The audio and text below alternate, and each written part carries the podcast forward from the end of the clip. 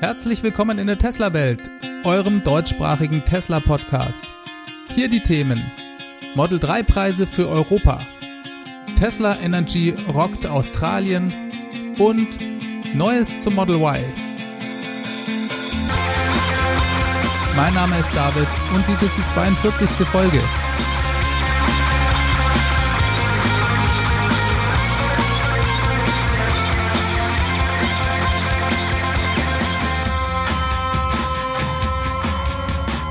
Ja, hallo zusammen. Ich begrüße euch zurück in der Tesla-Welt. Schön, dass ihr mit dabei seid und auch diese Woche wieder eingeschaltet habt. Ja, es war schon wieder eine extrem spannende Woche. Jetzt ist es endlich soweit. Wir haben diese Woche europäische Preise für das Model 3 bekommen und Tesla hat den Online-Konfigurator, also das Designstudio, in dem man sein Fahrzeug konfigurieren kann, für Reservierungsbesitzer in mehreren europäischen Ländern freigeschaltet. Das ging am 5. Dezember quasi fast zum Nikolaus los und wurde dann in den nächsten Tagen ausgeweitet. Ich glaube, ganz am Anfang waren Frankreich, Norwegen, Schweiz, Schweden und die Niederlande dabei. In Spanien und Deutschland konnte man zumindest die Preise erfahren. Tesla versendet die Einladungen zum Konfigurieren ja immer in Wellen. Auch bei uns werden zunächst Tesla-Mitarbeiter, Tesla-Besitzer und dann erst Neukunden zum Konfigurieren eingeladen. Das Datum der Reservierung spielt sicherlich auch eine gewisse Rolle. Insgesamt wird das hier in Europa aber deutlich schneller gehen als in den USA. Ist ja auch logisch, wenn man sich mal anschaut, wie viele Fahrzeuge Tesla inzwischen in der Lage ist, wöchentlich zu produzieren. Tesla plant Ende des Jahres den Konfigurator für alle Kunden, also auch für Leute ohne Reservierung zu öffnen. Kurz bevor die ersten Einladungen zum Konfigurieren versendet wurden, hat Tesla übrigens auf seiner Webseite auch noch die Reichweitenangaben des Model 3 nach dem neuen in Europa eingeführten WLTP-Messzyklus veröffentlicht. Tesla verkauft im ersten Schritt hier nur die Long-Range-Variante des Model 3 mit Dual-Motor und die Performance-Version. Letztere hat laut WLTP eine Reichweite von 530 Kilometern. Die Long-Range-Variante mit Dual-Motor erhielt nach dem WLTP-Standard 544 Kilometer. Das ist ehrlich gesagt ein bisschen mehr, als ich erwartet hatte. Es ändert natürlich gar nichts daran, wie weit man mit dem Model 3 kommt. Die realistische Reichweite ist uns ja eigentlich durch die Fahrzeuge aus den USA schon hinlänglich bekannt. Trotzdem ist diese WLTP-Wertung interessant, da es die Fahrzeuge mit der Konkurrenz vergleichbarer macht. Nur nochmal zum Vergleich. Der Jaguar I-Pace hat eine Reichweite von 470 Kilometern nach dem WLTP-Standard, genauso wie der Hyundai Kona der Audi e-tron liegt bei 400 Kilometern. Man sieht also sehr schön, wie groß da der Abstand ist. Klar sind das komplett unterschiedliche Fahrzeuge, aber letzten Endes geht es ja darum, je nach Use Case herauszufinden, was man denn persönlich für seinen Alltag braucht und vielleicht geht es bei einigen Leuten auch darum, die Reichweitenangst zu nehmen. Und das Model 3 macht hier einfach eine sehr gute Figur, vor allem ja auch, weil Tesla als einziger Hersteller ein flächendeckendes Schnellladenetz für die Langstrecke anbietet. Tesla wird also nach und nach den Online-Konfigurator für alle Europäer freischalten. Das erfolgt, wie schon aus den USA bekannt, wie gesagt, in Wellen. Erste Auslieferungen sollen bereits im Februar stattfinden. Das ist sogar nochmal etwas schneller als ursprünglich geplant. Elon hatte meines Erachtens bisher immer von März gesprochen. Dass Tesla bereits Anfang Dezember den Konfigurator öffnet, hat den ein oder anderen vielleicht überrascht. Manche hatten da eher mit einem späteren Zeitpunkt zwischen Weihnachten und Neujahr gerechnet. Die Öffnung bereits jetzt macht aber meiner Meinung nach total Sinn. Tesla fährt hier eine interessante und sehr clevere Verkaufsstrategie. Wie wir in den letzten Folgen besprochen haben, halbiert sich ja am 1. Januar 2019 die Steuersubvention in den USA von daher dürften alle, die sich eine der verfügbaren Varianten des Model 3 aktuell kaufen wollen und das können, bereits bestellt haben, um die volle Steuersubvention noch mitzunehmen. Bestelldeadline hier war der 30. November von Tesla aus. Das heißt, in den USA dürfte es im Dezember und im Januar vermutlich weniger Bestellungen geben. Und dadurch, dass Tesla jetzt hier den Konfigurator für Europa öffnet, dürften sie diesen Knick in der Nachfrage in den USA kein bisschen zu spüren bekommen und können im Januar dann Vollgas Fahrzeuge für Europa produzieren. So kommen wir zu den Preisen. In Deutschland kostet das Model 3 in der Long Range Dual Motor Variante 57.900 Euro. Das Performance Modell liegt bei 68.600 Euro. In der Schweiz liegt der Preis bei 59.400 Franken und für das Performance-Modell bei 71.300 Franken. Die Preise für die anderen Länder werde ich jetzt nicht hier alle aufzählen, das wird hier deutlich den Rahmen sprengen. Wie ihr seht, sind die Preise also in den verschiedenen europäischen Ländern leicht unterschiedlich. Das liegt vor allem daran, dass es ja in jedem Land unterschiedliche Mehrwertsteuersätze gibt zum Teil sind das ja auch unterschiedliche Währungen, wo der Wechselkurs dann noch mit reinspielt. Was die Optionen angeht, so habe ich mangels Zugang zum deutschen Konfigurator nur die Preise aus Frankreich. Wir werden sehen, ob die sich von den Preisen in Deutschland groß unterscheiden werden. Ich glaube es ehrlich gesagt nicht. Die Standardfarbe Schwarz ist ja wie in den USA kostenfrei bereits mit im Preis enthalten.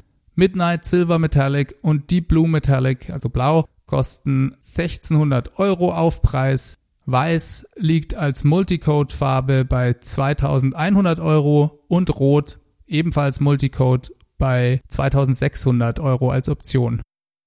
Die 19 Zoll Sportreifen gibt's für 1600 Euro obendrauf. Die 20 Zoll Performance Reifen sind im Preis des Performance Modells ja mit inbegriffen. Autopilot kostet 5300 Euro und ist damit etwas billiger als beim Model S und X. Dort kostet er ja 6000 Euro. Was mir hier jetzt noch fehlt, ist der Preis für die weiße Innenraumausstattung. Der liegt in den USA bei 1000 Dollar. Werde ich euch nachreichen, sobald es den für Deutschland gibt. Einen ganz interessanten Hinweis habe ich noch aus der Schweiz bekommen. Das habe ich auf dem Twitter-Account von der Tesla Community Schweiz gesehen die haben diese Information weitergeleitet. Und zwar ist hier wohl im Code der Schweizer Tesla-Webseite ein Hinweis aufgetaucht, dass es bald auch die Long-Range-Variante ohne den Dual-Motor geben wird. Und zwar für 55.700 Schweizer Franken. Das wären dann 3.700 Schweizer Franken weniger als die Variante mit Dual-Motor. Das sind umgerechnet knapp 3.300 Euro, was ungefähr auch hinkommen könnte, wenn man bedenkt, dass die Dual-Motor-Option in den USA zuletzt 4000 Dollar gekostet hat. Es schaut also so aus, als würde es diese Option zukünftig geben. Manche Leute hatten da ja schon ein bisschen Angst, dass diese nicht kommen wird. Aber es ist ganz klar, dass Tesla hier erstmal mit den teuren Varianten anfängt. Dort können sie höhere Margen erzielen, was wichtig ist, um in den kommenden Quartalen profitabel zu sein. Die günstigeren Optionen folgen dann später es gab diese Woche auch einige Verwirrung bei den ersten Bestellungen, weil es erstmal so schien, als könne man keinen Referral-Code eingeben, beziehungsweise nicht über einen Referral-Link bestellen. Das Referral-Programm ist ja das Kundenwerben-Kundenprogramm von Tesla. Benutzt man in den USA solch einen Referral-Code, erhält man im Moment als Kunde ein halbes Jahr freies Supercharging und der Besitzer des Referral-Codes, der einen ja quasi dann geworben hat, erhält verschiedene Preise, je nachdem, wie viele Leute seinen Code benutzen. Das kennt ihr vielleicht alles schon. Ich dachte, ich erwähne es nochmal. Es gab hier also erstmal die Info, dass das Model 3 vielleicht für dieses Programm in Europa nicht zugelassen sei. Dies scheint aber nicht zu stimmen. Man kann auch in Europa für das Model 3 das Referral-Programm nutzen. Allerdings scheint es im Moment nicht bei der Bestellung direkt möglich zu sein, sondern man muss eine E-Mail an Tesla schicken. Diese Info hat ein Käufer aus Norwegen herausgefunden und an meinen Podcast-Kollegen Ryan McCaffrey vom Ride the Lightning Podcast, das ist auch ein super Tesla-Podcast im Übrigen, geschickt. Der Käufer aus Norwegen wiederum hatte die Info als Auskunft von Tesla Amsterdam erhalten. Und zwar muss man wohl eine E-Mail an folgende Adresse senden: buildmy3emea at tesla.com. Also übersetzt im Prinzip, bau mein Model 3 dann EMEA für Europa at tesla.com. So, jetzt ist die Verwirrung sicher komplett. Wisst ihr was? Ich buchstabiere das Ganze einfach kurz. Bertha, Ulrich, Ida, Ludwig, Daniel, Martha, Y, Ziffer 3, Emil, Martha, Emil, Anton at tesla.com. So, dann habt ihr das auch. In dem Betreff solltet ihr Referral schreiben und in die E-Mail dann selber eben euer Namen, eure Adresse, eure Reservierungsnummer, das ist die Nummer, die mit RN anfängt, und dann selbstverständlich auch noch den Referral Code, den ihr gerne verwenden möchtet. Diese Mail kann man auch nach der Bestellung noch schicken.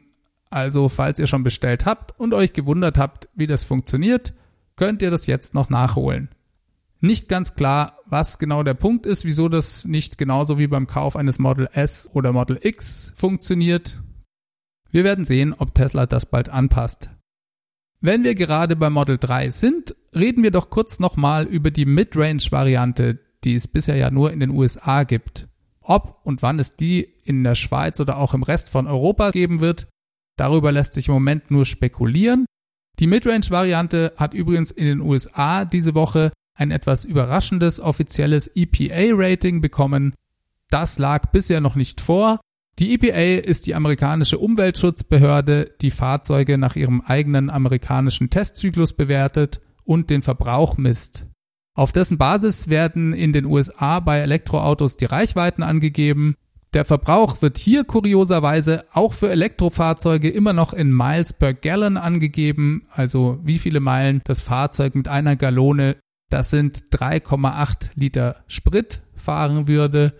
Das rechnen die energetisch einfach in Kilowattstunden um und sagen, dass eine Gallone Benzin genau 33,7 Kilowattstunden entspräche. Das könnte man jetzt alles in Liter umrechnen.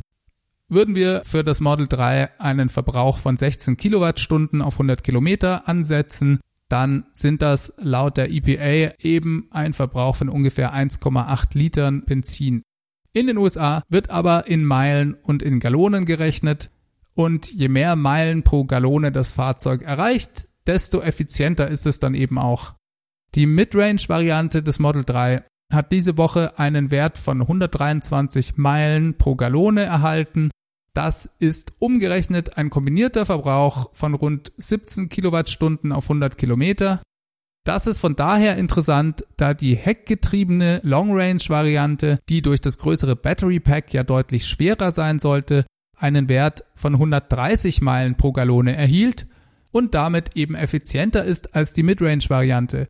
Umgerechnet entspricht dies genau 16,02 Kilowattstunden auf 100 Kilometer. Das sind immer kombinierte Verbrauchswerte für Stadt und Autobahn. Falls euch das interessiert, in der Stadt erreicht die Midrange-Variante 128 Meilen pro Gallone und auf der Autobahn 117 Meilen. Das ist doch etwas überraschend und so richtig kann man sich eigentlich keinen Reim darauf machen, da eine kleinere Batterie geringeres Gewicht und damit eigentlich eine höhere Effizienz bedeuten sollte. Eine Erklärung könnte sein, dass die EPA nicht zwingend jede Fahrzeugversion wirklich auf dem Prüfstand testet, sondern unter Umständen diese Werte einfach errechnet, das Model 3 gibt es in vier verschiedenen Varianten im Moment. Mag also sein, dass die EPA sich hier das gespart hat. Diese Bewertung der Midrange-Variante lässt von daher auch nicht wirklich darauf schließen, wie denn das Model 3 jetzt mit der Standardbatterie abschneiden wird. Bis diese erscheint, dürfte sich ja auch nochmal was beim Battery Pack Design geändert haben. Es bleibt also sehr spannend zu sehen, wie das dann bewertet wird. Trotzdem ist der Wert von 123 Meilen pro Gallone immer noch hervorragend. Soweit ich weiß, ist das einzig effizientere Fahrzeug der 2017er Hyundai Ioniq mit 136 Meilen pro Gallone. Und den schlägt ja dann vielleicht das Model 3 mit der Standardbatterie und neuem Zelldesign. Neuigkeiten gab es diese Woche auch mal wieder aus Australien. Und zwar hat das Unternehmen Neoen, dem die riesige Tesla Powerpack Installation in Hornsdale gehört, einen ersten Jahresbericht über das Projekt veröffentlicht. Das ist ja jetzt genau ein Jahr lang online. In dem Bericht schreiben sie, dass das Batteriespeichersystem in den ersten zwölf Monaten seiner Existenz bereits 40 Millionen Dollar eingespart hätte. Das ist absolut enorm, wenn man bedenkt, dass das komplette Projekt nur 66 Millionen Dollar gekostet hat. Die Einsparungen kommen dadurch zustande, dass dank des Batteriespeichers von Tesla ein anderes 35 Megawatt Kraftwerk, welches Lastspitzen bisher abgefangen hatte, stillgelegt werden konnte. Dessen Betrieb hat wohl pro Jahr 40 Millionen Dollar gekostet. Ein weiterer Riesenvorteil der Anlage sei, dass der Preis des sonst sehr teuren Stroms während dieser Lastspitzen um bis zu 75 Prozent gesenkt werden konnte Insgesamt sei man auch sehr angetan, dass die Installation nicht nur die Lastspitzen ausgleiche, sondern dies auch in einer Reaktionszeit von unter 100 Millisekunden täte. ein Riesensprung in der Reaktionszeit verglichen mit bisherigen Gaskraftwerken. Es herrscht also ziemliche Begeisterung bei den Besitzern dieser Anlage, was man sehr gut verstehen kann, wenn man bedenkt, dass sich ihre Investition, so wie es ausschaut, in nur ungefähr eineinhalb Jahren amortisiert haben dürfte. Der Erfolg dieses Projekts hat bereits sehr große Signalwirkung entfaltet. Es wurden bereits verschiedene neue Projekte dadurch angestoßen. Ein super Projekterfolg also für Tesla, gerade wenn man sich daran erinnert, dass dieser Deal ja eigentlich nur zustande kam, weil Elon einen Tweet versendet hatte. Ich bekomme die Story jetzt, glaube ich, nicht mehr hundertprozentig zusammen.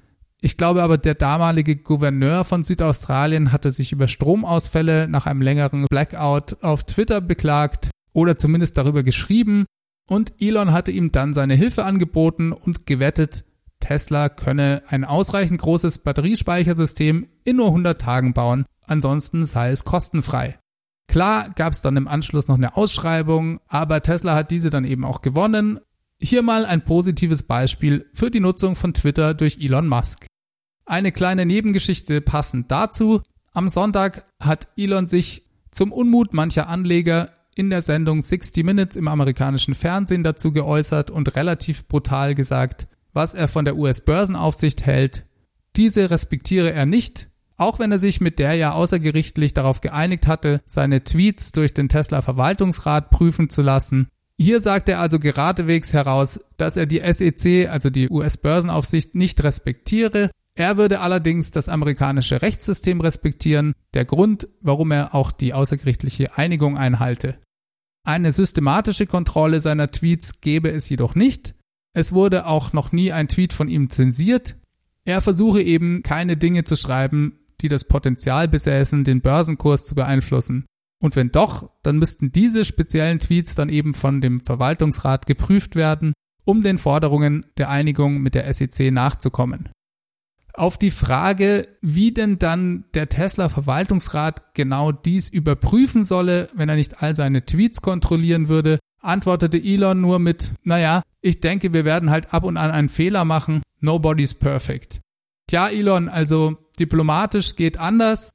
Mit solchen Aussagen wird er sich sicherlich keine neuen Freunde bei der US-Börsenaufsicht machen.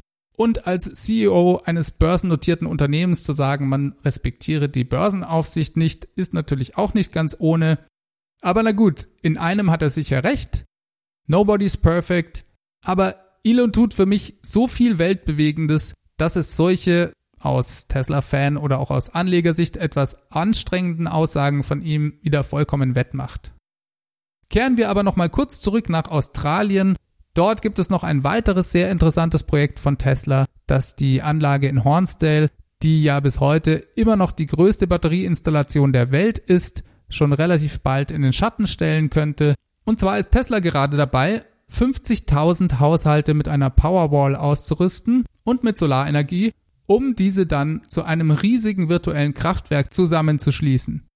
Wir reden hier von einer Größenordnung von 250 Megawatt Leistung installierter Solarenergie, kombiniert mit 650 Megawattstunden Storage, so die Aussage von Tesla dazu. Das geht natürlich nicht von heute auf morgen. In der Tesla-Welt Folge 22 hatte ich euch vor rund vier Monaten davon berichtet, dass hier die ersten 100 Powerwalls installiert wurden. Jetzt gab es diese Woche den Startschuss für die zweite Phase des Projekts, bei der weitere tausende Haushalte in Angriff genommen werden. Ursprünglich wollte Tesla die 50.000 Powerwalls bis 2022 installiert haben. Ob diese Timeline immer noch aktuell ist, weiß ich nicht ganz genau.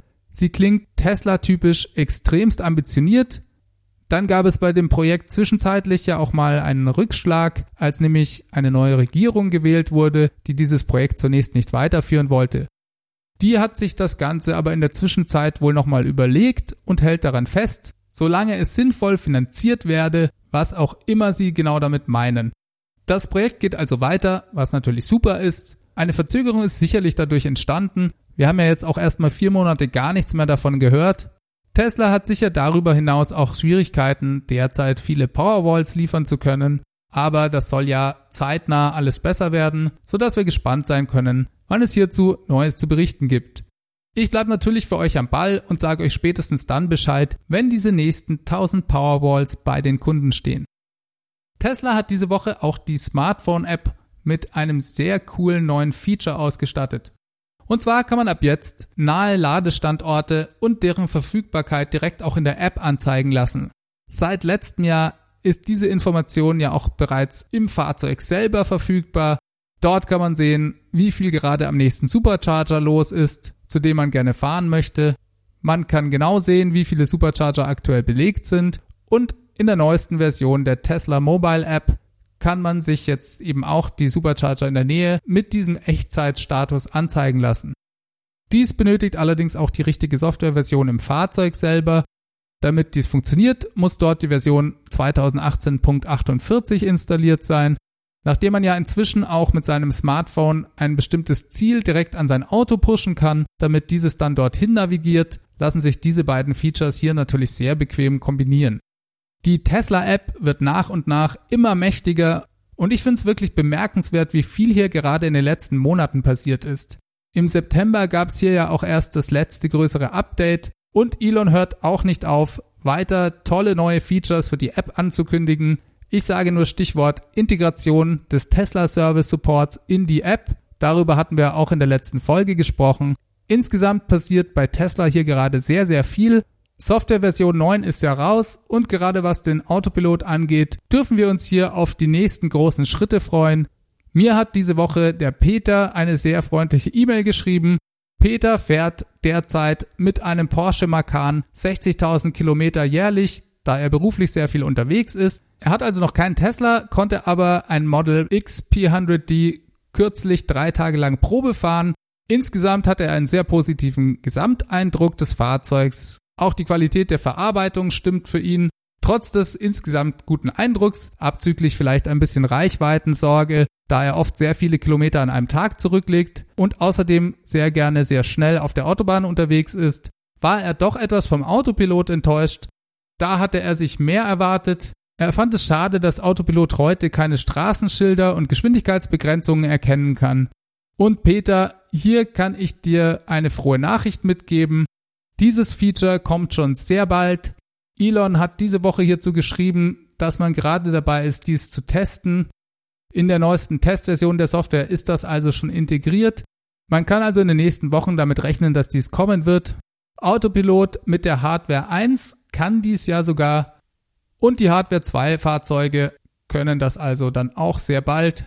Diese Woche gab es dazu in diversen Reddit-Foren schon wilde Diskussionen, ob denn dies nicht vielleicht sogar bereits aktiviert wurde. Ich habe verstanden, dass dies noch ein bisschen dauert, aber zeitnah kommen wird. Und ja, Peter, das ist eben genau das, woran man sich als potenzieller neuer Tesla-Fahrer erstmal gewöhnen muss. Bei jedem anderen Auto wäre die Sache einfach. Das System kann irgendwas nicht und ein potenzieller Kunde muss sich, wenn das für ihn ein Dealbreaker darstellt, eben nach was anderem umschauen. Bei Tesla ist die Lage hier völlig anders. Wenn du dir heute ein Model X bestellst, dann hat es genau dieses Feature eventuell bereits, wenn du das Fahrzeug erhältst und dein Fahrzeug wird dann eben auch jahrelang immer besser. Zu deinem Zögern wegen der Reichweite will ich sagen, klar, wenn du den P100D richtig trittst, dann ist vermutlich nach 250 oder 300 Kilometern auch Schluss. Das Fahrzeug wiegt über zweieinhalb Tonnen und beschleunigt von 0 auf 100 in 3,1 Sekunden. Das ist absoluter Wahnsinn und man muss sich auch immer mal wieder vor Augen führen, was man da eigentlich macht. So rein physikalisch. Ich habe den Eindruck, wenn man elektrisch fährt, passt man automatisch sein Fahrverhalten nach und nach an, ohne dass der Spaß darunter wirklich leidet. Viele Leute entwickeln da so eine Art Ehrgeiz, möglichst weit mit dem Fahrzeug zu kommen und die Power hat man ja trotzdem, wenn man sie mal braucht. Der Spaß kommt also, denke ich, auf keinen Fall zu kurz. Was jetzt den P100D im Speziellen angeht, ist das natürlich auch ein etwas ineffizienteres Fahrzeug als der 100D, weil es eben diese unglaubliche Power hat. Beim Model S 100D schaut es noch ein bisschen besser aus, vom Model 3 ganz zu schweigen. Vielen Dank an dieser Stelle also an den Peter für seine Mail und ich würde mich natürlich sehr freuen, wenn du schon bald irgendwann elektrisch unterwegs sein wirst. Dann kannst du natürlich jederzeit gerne nochmal Bescheid sagen. Diese Woche gab es noch einen Bericht mit ein paar bisher noch nicht bekannten Details über das Model Y. Und zwar brachte diesen Bericht Business Insider. Business Insider ist an interne Dokumente von Tesla geraten, die belegen, dass das Model Y in der Gigafactory 1 in Nevada gebaut werden wird und ebenfalls in der Gigafactory 3 in China. Diese Dokumente datieren anscheinend vom Oktober diesen Jahres. Dort schrieb Tesla intern an seine Mitarbeiter, dass geplant sei, das Model Y ab 1. Juni 2020 in der Gigafactory 1 zu bauen und bis Dezember 2020 auf 7000 Fahrzeuge pro Woche zu kommen, was die Produktionsrate angeht. Bis Februar 2021 sollen dann auch in China 5000 Model Y pro Woche vom Band laufen. Beginn der Produktion dort soll Anfang Oktober 2020 stattfinden. Ein Knallerdetail gab es dann auch noch, das Model Y, welches ja auf der Plattform des Model 3 gebaut wird, habe nämlich angeblich eine dritte Sitzreihe. Darüber war bisher noch überhaupt nichts bekannt und es gab noch nicht mal Gerüchte darum. Klar hat das Model Y vermutlich einen etwas höheren Rahmen als das Model 3 und wird wohl auch etwas größer sein. Trotzdem ist das schon eine große Neuigkeit.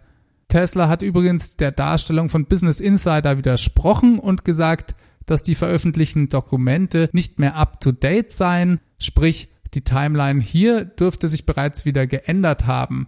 Trotzdem haben sie die Echtheit der Dokumente in keinster Weise bestritten.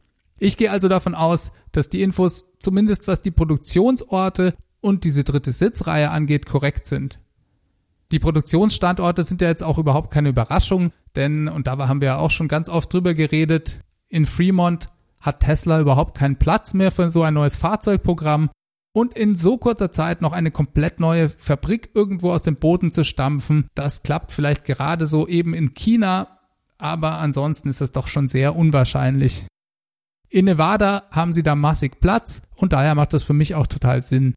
Ob man jetzt die Zeitplanung also ernst nehmen sollte, weiß ich nicht. Im Prinzip klingt das ja absolut genauso wie beim Model 3 und da wissen wir ja alle, wie das komplett in die Hose gegangen ist. Man könnte jetzt argumentieren, dass Tesla die Fehler, die sie beim Model 3 gemacht haben, vielleicht nicht unbedingt nochmal genauso beim Model Y wiederholen wird. Dagegen spricht aber, dass sie genau dies nach dem sehr komplizierten und schwierigen Start der Produktion beim Model X schon behauptet haben. Ein neues Fahrzeugprogramm ist eben immer was Neues und eine komplett neue Herausforderung, die andere Probleme mit sich bringt. Dafür spricht vielleicht, dass das Model Y auf derselben Basis wie das Model 3 gefertigt werden wird. Hier besteht also eine gewisse Chance, dass Tesla das Ganze doch schneller hinbekommt als beim Model 3. Das mit der dritten Sitzreihe finde ich hervorragend. Dadurch wird das Fahrzeug gerade auch für größere Familien wirklich attraktiv. Und wenn die sich dann auch noch so schön umklappen lassen wie beim Model X, dann wird das ein hervorragendes Fahrzeug. Wir warten es ab. Im März 2019 sollte es soweit sein. Da hatte Elon ja ein Enthüllungsevent für das Model Y angekündigt. Dann gab es diese Woche noch ein paar andere Neuigkeiten in der Welt der Elektromobilität, über die ich auch ganz kurz noch sprechen möchte. Audi hat angekündigt, bis Ende 2023 14 Milliarden Euro in Elektromobilität, Digitalisierung und autonomes Fahren zu stecken. Das klingt doch schon mal nicht schlecht. Und dann hat Volkswagen diese Woche auch noch angekündigt, den allerletzten Verbrennermotor 2026 herauszubringen. Das ist doch auch mal eine Ansage. Man kann sich jetzt darüber streiten, ob es 2026 überhaupt noch Sinn machen wird, einen Verbrenner anzubieten. Ihr kennt da ja auch sicherlich meine Meinung. Ich glaube das eher nicht, aber das ist gar nicht das Wichtige hier. Vielmehr geht es darum, dass VW damit ein Verfallsdatum für Verbrennermotoren vergeben hat. Dadurch, dass sie dies tun, unterschreiben sie im Prinzip das Ende des Verbrenners. Jedem Verbraucher dürfte damit klar sein, dass die Zeit des Verbrenners vorbei ist, weil wenn ein Konzern wie Volkswagen entscheidet, hier auszusteigen, dann will das schon was heißen. Und ich glaube, durch diese Ankündigung allein beschleunigen sie schon den Tod des Verbrenners. Denn wer will sich denn bitte noch 2025 einen Verbrenner kaufen, wenn er genau weiß, dass nur ein Jahr später bereits die aller, allerletzte Generation herauskommen wird. Das ist dann einfach nicht mehr zukunftsfähig und ich glaube, dass viele Leute das dann auch nicht mehr kaufen werden. Ganz abgesehen mal davon, dass es bis zu dem Zeitpunkt viele Alternativen geben wird, was vollelektrische Fahrzeuge angeht und einige davon auch deutlich günstiger sein werden als die Modelle heute. ob solche Ankündigungen von großen etablierten Autoherstellern einen Einfluss auf das Kaufverhalten der Kunden haben. Darin ging es auch in einem Video, das ich diese Woche auf YouTube gesehen habe. Und zwar war das ein Video von dem YouTube-Kanal Now You Know mit Jesse und Zach. Die kennt ihr vielleicht, auch sehr empfehlenswert übrigens. Und zwar haben die in ihrer Sendung in Depth darüber gesprochen, ob denn die Platzhirsche auf dem Pickup-Truck-Markt also GM und Ford, elektrische Fahrzeuge entwickeln oder nicht. Offiziell ist ja da gar nichts bekannt und die beiden redeten darüber, dass viele Leute hier die Theorie haben, dass GM und Ford mit Hochdruck an vollelektrischen Versionen ihrer Pickup-Trucks arbeiten, dies aber offiziell totschweigen, einfach um ihre Klientel nicht zu verunsichern. Die Theorie ist wie folgt. Wenn GM und Ford elektrische Pickup-Trucks ankündigen würden, gäbe es sofort massive Einbrüche in den Verkaufszahlen ihrer aktuellen Verbrenner-Pickup-Trucks, da die Leute dann auf die vollelektrischen Versionen warten. Tja, ob das stimmt, wird die Zukunft zeigen. Für Ford und GM wäre es ja wirklich zu hoffen, dass sie hier vollelektrische Fahrzeuge entwickeln, denn wenn sie es nicht tun, werden sie in absehbarer Zeit ein Riesenproblem bekommen. So, damit sind wir auch schon wieder diese Woche am Ende angelangt. Ich freue mich wie immer über Feedback von euch an die E-Mail-Adresse feedback at teslawelt.de. Wenn ihr nicht so gerne schreibt, könnt ihr mir auch gerne einen Audiokommentar mit eurem Handy aufnehmen und diesen per E-Mail schicken oder ihr ruft die 0211 9763 2363 an mit deutscher Vorwahl und hinterlasst mir dort eine Nachricht. Auf Twitter findet ihr mich wie immer at teslawelt. Und wenn ihr mal zwei Minuten habt, schreibt mir doch bitte eine Bewertung auf iTunes oder in eurer Podcast-App. Darüber freue ich mich sehr und das macht den Podcast auch bekannter, da er bei iTunes dann im Ranking steigt. An dieser Stelle bleibt mir noch euch eine gute Woche zu wünschen. Schaltet nächste Woche wieder ein. Ich freue mich drauf. Bis dahin, macht es gut. Ciao, ciao.